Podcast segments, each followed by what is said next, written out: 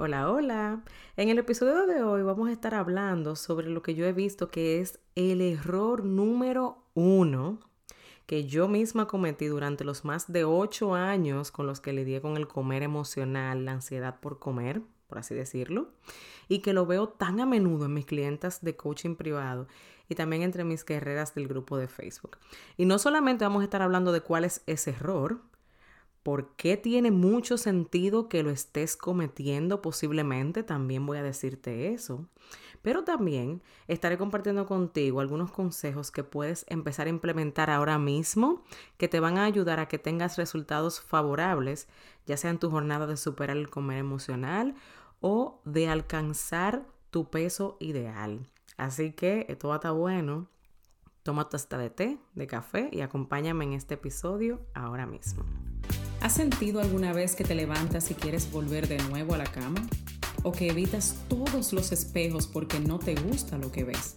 ¿O usas la comida para tapar dolores del pasado o del día a día?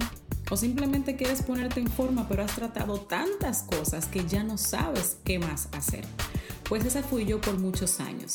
Mi nombre es Maxi Jiménez y he creado este espacio para contarte a ti qué hice para poder romper con esa atadura en mi vida y poder darte consejos para que tú también puedas superarlo. Así que acompáñame en un nuevo episodio. Ok, pues mira, vamos a entrar de una vez en materia. Y es que durante los más de dos años que yo llevo dando coaching y siendo pues certificada, una coach certificada en el área de lo que es la psicología del comer. Son muchas las mujeres o, guerreras, como yo les llamo, ¿verdad? Que he podido ver lidiando con lo que es la conducta del comer emocional como una problemática. Todos comemos emocionalmente en momentos determinados, por eso hago énfasis en cuando ya se convierte en una problemática, que es cuando usas la comida como único método para lidiar o no lidiar con las emociones.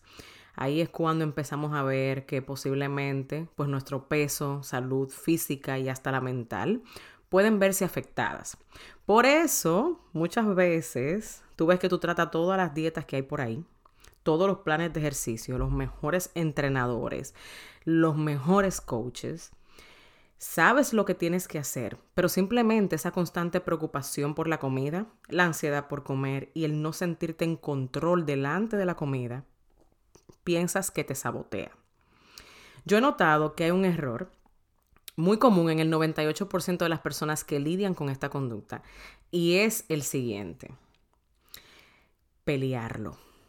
Sí, así como lo oyes. Y tratar de parar mediante la restricción o el uso de la fuerza de voluntad. Ese es el error número uno. No tiene nada que ver con lo que tú comes, no tiene nada que ver con eso. El error número uno de una persona que está lidiando con esta conducta es tratar de periarlo y pararlo mediante la restricción. Ejemplo, vamos a darte un ejemplo, ¿verdad? Tú dices, esta semana, hoy es lunes, por ejemplo, hoy que es lunes, ¿verdad? esta semana mi meta es que yo no voy a comer dulces. No, no voy a comer dulces, no voy a comer chocolate y punto. Otro pensamiento es, no voy a ceder a cualquier pensamiento que me diga mi cuerpo de que quiero comer pizza o quiero comer helado o quiero comer papita, etc. Otro es, voy a hacer esa dieta al pie de la letra sin importarme ni un centímetro lo que me diga mi cuerpo. Porque eso simplemente es que yo debo crear el hábito y yo tengo que tener más fuerza de voluntad y yo lo voy a hacer. Esos pensamientos son ejemplos de que estás peleando esa conducta en vez de tratarla inteligentemente. ¿Para qué? Para que puedas obtener los resultados que andas buscando. Te lo digo yo, eso es lo peor que puedes hacer. Y tú dirás, Maxi, pero eso suena contradictorio porque si eso es una conducta que yo no quiero hacer, entonces yo lo que tengo que hacer es pelearla para dejar de hacerla. Pues eso tal vez funcionaría en otro ámbito, no sé en cuál, porque usualmente cuando uno trata de cambiar hábitos, el cambiarlo desde la parte negativa no da resultados duraderos, pero específicamente en esta problemática eso no funciona. ¿Por qué esto es un grave error? Pues mira, número uno es que te causa más ansiedad y estrés. Recuerda lo que hemos hablado ya del estrés y su relación con el no poder bajar de peso o subir. Tú puedes ir al episodio número 61, que ahí yo hablé un poquito más sobre lo que es la conducta específica de comer emocional. Y también mencioné un poco sobre lo que era su, su relación con el estrés. Inmediatamente tú piensas en que tienes que parar de hacer algo. Entras en un modo pelea. Porque tú dices, esto no me hace bien, este es mi enemigo, vamos a pelearlo. ¿Y qué pasa con eso? Eso sube tus niveles de cortisol, que es considerada la hormona del estrés, y eso contribuye a qué? A que en vez de tú quemar grasa, tú la guardes. ¿Por qué? Porque tu cuerpo no está enfocado en eso. Tu cuerpo está trabajando en el sistema simpático y ese lo que está es preocupado por bajarte ese nivel de estrés. En el sistema que nos, la condición óptima para nosotros quemar calorías es cuando estamos tranquilos y sin ese nivel de estrés tan alto cuando el sistema que empieza a dominar es el parasimpatérico. ¿Entiendes? Entonces tu cuerpo está enfocado en bajar ese nivel de estrés. Otra razón de por qué esto es un error grave es que le estás poniendo un silenciador a tu cuerpo y a esas emociones que están tratando de decirte algo. Y eso te impide qué? Tratar el problema real que no es comer emocional de la manera adecuada. Te voy a explicar. Vamos a suponer que en tu casa está sonando la alarma porque está saliendo humo, pero tú te enfocas en callar la alarma, no en buscar de dónde está saliendo el humo para tu poder ir al problema de raíz y que la alarma no vuelva a sonar. ¿Verdad que sí? Entonces, haces lo mismo que apagar la alarma sin ver el humo cuando comes, cuando tratas de pelear el problema. Porque el comer emocional no es el problema, es simplemente el síntoma, es la técnica que ha desarrollado tu cuerpo porque no aprendiste por diversas razones que no pasan a muchos, a mí me pasó, no aprendí a lidiar con mis emociones de la manera correcta. Entonces cuando venían emociones, difíciles en mi caso, porque también hasta las, las, emociones positivas. Hay gente que no sabe manejar emociones positivas, que se siente muy alegre, va y come porque necesita regular eso. Es demasiado y no está acostumbrado. Entonces, es una conducta que puede pasar también con las emociones positivas, pero en el caso de la mayoría de personas es con emociones difíciles. Entonces, no aprendiste a lidiar con eso. Y si tú ahora le sigues poniendo el silenciador, tu cuerpo te va a seguir llamando la atención por otra vía. ¿Entiendes? Entonces, por eso es importante no poner ese silenciador. Y cuando peleas el, el, que crees tú que es el problema, que es el comer emocional, y no darle a tu cuerpo lo que él te está pidiendo, según tú, ¿verdad? No analizar eso, pues entonces te va a jugar en contra y te vas a sentir frustrada al ver que no logras los resultados que quieres a largo plazo. Porque puedes eh, obtener resultados a corto plazo, pero eso se va a ir porque en realidad no le estás dando a la raíz del problema. Otra razón es que eso provoca que pienses que hay algo malo contigo, o sea, que hay algo que está roto, yo tengo algo que no está bien, o con esa comida en específico, y que es tu culpa que no lo puedas arreglar. Entonces, ¿qué pasa ahí? Tú empiezas los ataques hacia ti misma y si caes, o sea, si tú rompes eso que dijiste en la semana, tú dijiste hoy no voy a comer tal cosa, no voy a comer esto, no voy a comer aquello. Si tú caíste, el sentimiento de fracaso, de culpa y de, eh, óyeme, tú te sientes como que tú eres un desastre. ¿Y qué pasa? Eso provoca en ti una emoción difícil que te lleva a qué? A comer otra vez. Y tú dices, ay, ya, no me importa, yo voy a comer. Y vas y comes. Y sigues en ese círculo interminable una y otra y otra vez. ¿Entiendes cómo funciona esto y por qué es tan importante que en vez de enfocarte en tratarlo desde afuera hacia adentro, es al revés? No es la dieta que utilices que te va a ayudar. Sí hay cambios en la alimentación que puedes hacer que te ayuden bastante, obviamente, claro que sí. Pero eso no determina que de verdad tú vayas a estar lidiando con esta conducta de la manera correcta. ¿Ok? Entonces, ¿cuál es el consejo para lidiar con esto? Porque tú dices, bueno, Maxi, ahora sí es verdad que no entendí nada, porque si no lo puedo pelear, entonces ¿qué hago con esto?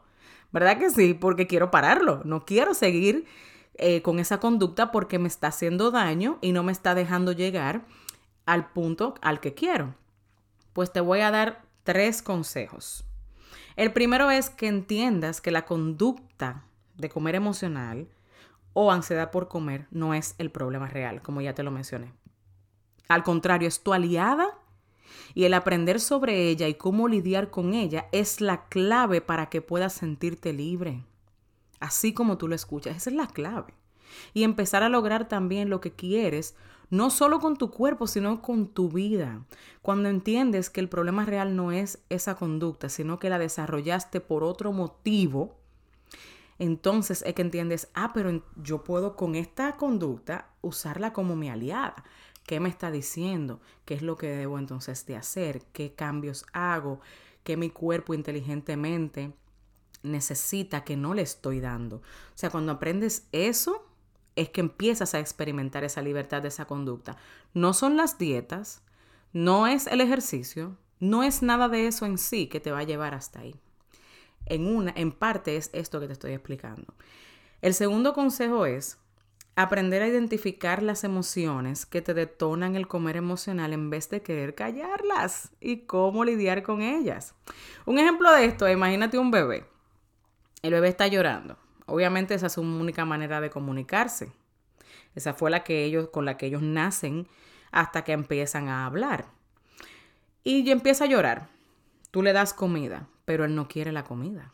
Tú dices, pero ¿y por qué? O se la come un poco, pero luego vuelve y llora y tú sigues buscando, ¿qué, es lo que uno como madre o padre o como, o como una persona que está cuidando un bebé hace? Empieza a buscar qué darle o qué es lo que le falta. Le revisa su, su pañal, le revisa el cuerpecito, le empieza a sacar los gases, a ver si es un dolor de estómago.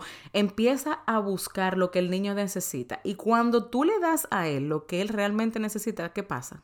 Se calla, se calma porque ya le diste realmente lo que quieres. Pero si tú no empiezas a buscar y lo único que le das a ese niño es comida, en su momento él va a seguir llorando porque no le estás dando lo correcto. Por ejemplo, yo me acuerdo que cuando mi hijo estaba pequeñito, él, él habló tarde, él habló a los dos años y pico, entonces antes de eso era bien difícil para nosotros. La única que se sabía su idioma y mi hermana me decía, tradúceme, era yo realmente y él tenía palabras específicas para todos, pero hasta que yo no lo investigaba, ese niño sentía una frustración tan grande, empezaba a llorar y me decía la palabra que él le ponía a las cosas. Y yo, ay Dios mío, ¿qué será eso? Y le decía, ven papi, enséñame. Cuando él iba al sitio y me enseñaba, ahí yo decía, oh, es que esto es lo que tú... Y a eso que tú le llamas así. yo sé que si tú eres madre, tú has pasado por eso en alguna etapa de, de la vida de tu hijo, ¿verdad? Entonces, es lo mismo. Tú vas a sentir frustración cada vez que intentes silenciar esas emociones o no identificarlas, porque no vas a saber qué darle al cuerpo para que pare con eso. ¿Entiendes? Entonces, esas son algunas de las cosas en las que yo me enfoco en mi coaching privado con mis chicas. Que por cierto, si quieres ser parte de ese coaching de 12 semanas en el cual nos vamos profundo a, a trabajar eso, a ver en ti cuáles son específicamente esas emociones qué es lo que necesitas, qué quieres lograr, cómo trabajarlas de una manera que sí puedas, que no abandones, cuáles son los obstáculos que se pueden presentar, trabajar esos obstáculos y yo estar ahí al lado de ti, ¿verdad? Si quieres hacer eso, puedes estar en la lista de espera, que te voy a poner el enlace aquí abajo, porque ahora mismo tengo todos los cupos llenos, no estoy tomando nuevos clientes, porque obviamente viene un bebé por ahí, pero inmediatamente yo vaya a tomar más clientes, voy a ver la lista de espera y voy a dar prioridad, obviamente, a esas personas, ¿ok? Y número tres, quiero darte como consejo algo que para mí es vital. Y sé que eh, es una de las cosas que posiblemente más trabajo te dé, pero hay maneras de hacerlo. Y es que pongas tu enfoque en lo que tú quieras lograr con tu vida que no tenga nada que ver con bajar de peso o llegar al peso ideal. En estos días yo estaba escuchando pues un, un colega, por así decirlo, que también pues trabaja con lo que es la psicología del comer. Y él le hizo una pregunta a una de sus clientas y le dijo, ¿qué, cómo tú, ¿qué tú querrías lograr? ¿Qué tú quieres que digan de ti cuando ya tú te mueras? O cuando tú estés en el lecho de tu muerte, ¿en qué tú crees que tú vas a pensar? Ella mencionó que quería ser que a él le hubiese gustado ser coach, ayudar personas y todo eso. Entonces él dijo, tú sabes que eso tiene mucho sentido y yo sí pienso que tú lo puedes lograr.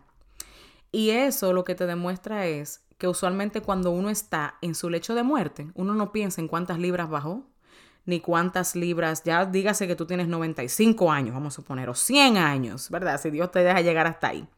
Que tú estás reflexionando ya casi en el momento en el que vas a expirar. Tú no vas a pensar cuánta libra tú bajaste, ni cómo tú te veías, ni nada de eso. Tú vas a pensar, ¿y qué yo dejé de legado?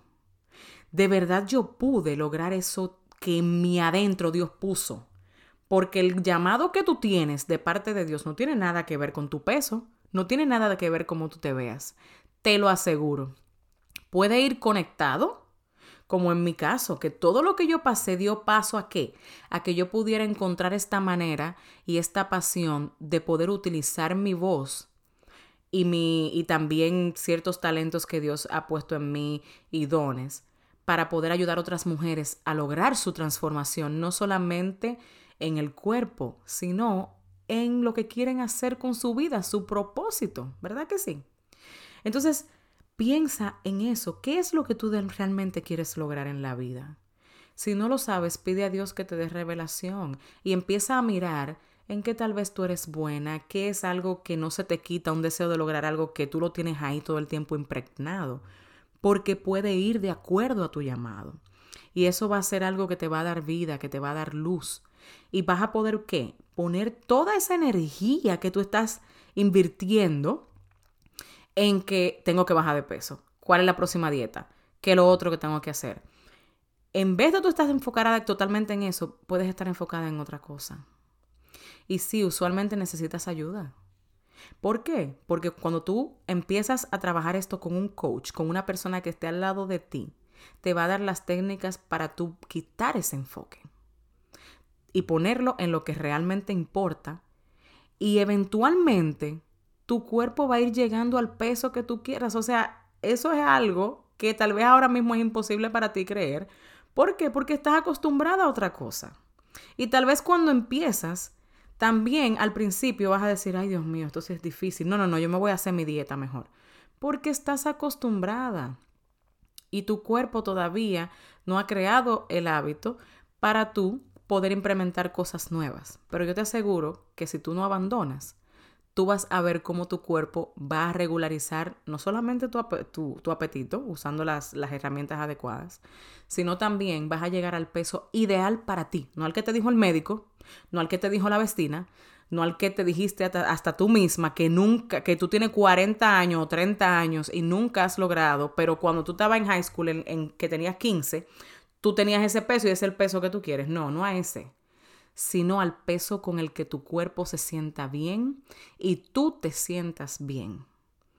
Qué chulo sería eso, el tú poder lograr eso sin tener que estar pensando en cuánta caloría que yo tengo que consumir yo no puedo comer esto, yo no debo comer dulce, yo no voy a comer tal cosa, yo no voy a esto. Y vivir como en esa constante preocupación, yo te lo digo porque yo estuve ahí. Sí es posible. Pon estos consejos en práctica. Busca también ayuda, busca un coach, empieza, pero una persona que sepa lo que está haciendo. No cualquier persona que se llame coach que venda productos por ahí o que se inventó una dieta nueva, que no tiene estudios, que no tiene entrenamiento o que no sabes realmente lo que está hablando porque es tu salud que está en juego. ¿Ok? Sino una persona que de verdad sepa y sobre todo entrégale ese, esa preocupación y esa ansiedad que tienes a Dios. Y comprométete simplemente a hacer tu parte un día a la vez, baby steps, pasitos pequeños. Y yo te aseguro a ti que la transformación, no solamente física, interna sobre todo, que tú vas a tener, te va a dejar a ti misma con, con, la boca abierta, como esos testimonios que yo a veces tengo de mis chicas, que me dicen, wow, es increíble el cambio mental que yo he dado. Así que espero que este episodio haya sido de bendición para ti. No olvides compartirlo con alguien, no te quede con esto tú sola.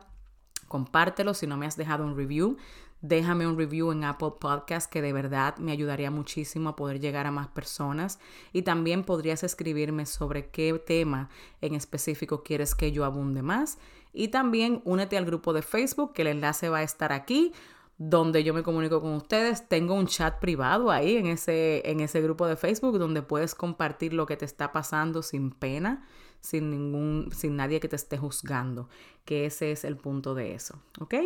Hasta el próximo episodio. Bye bye. Bien rapidito, antes de irte, quería decirte que si encontraste valor y aprendiste algo nuevo en el día de hoy, vayas a Apple Podcast y déjame tu comentario, así como también suscríbete para que seas la primera en saber cada vez que tenga un episodio nuevo.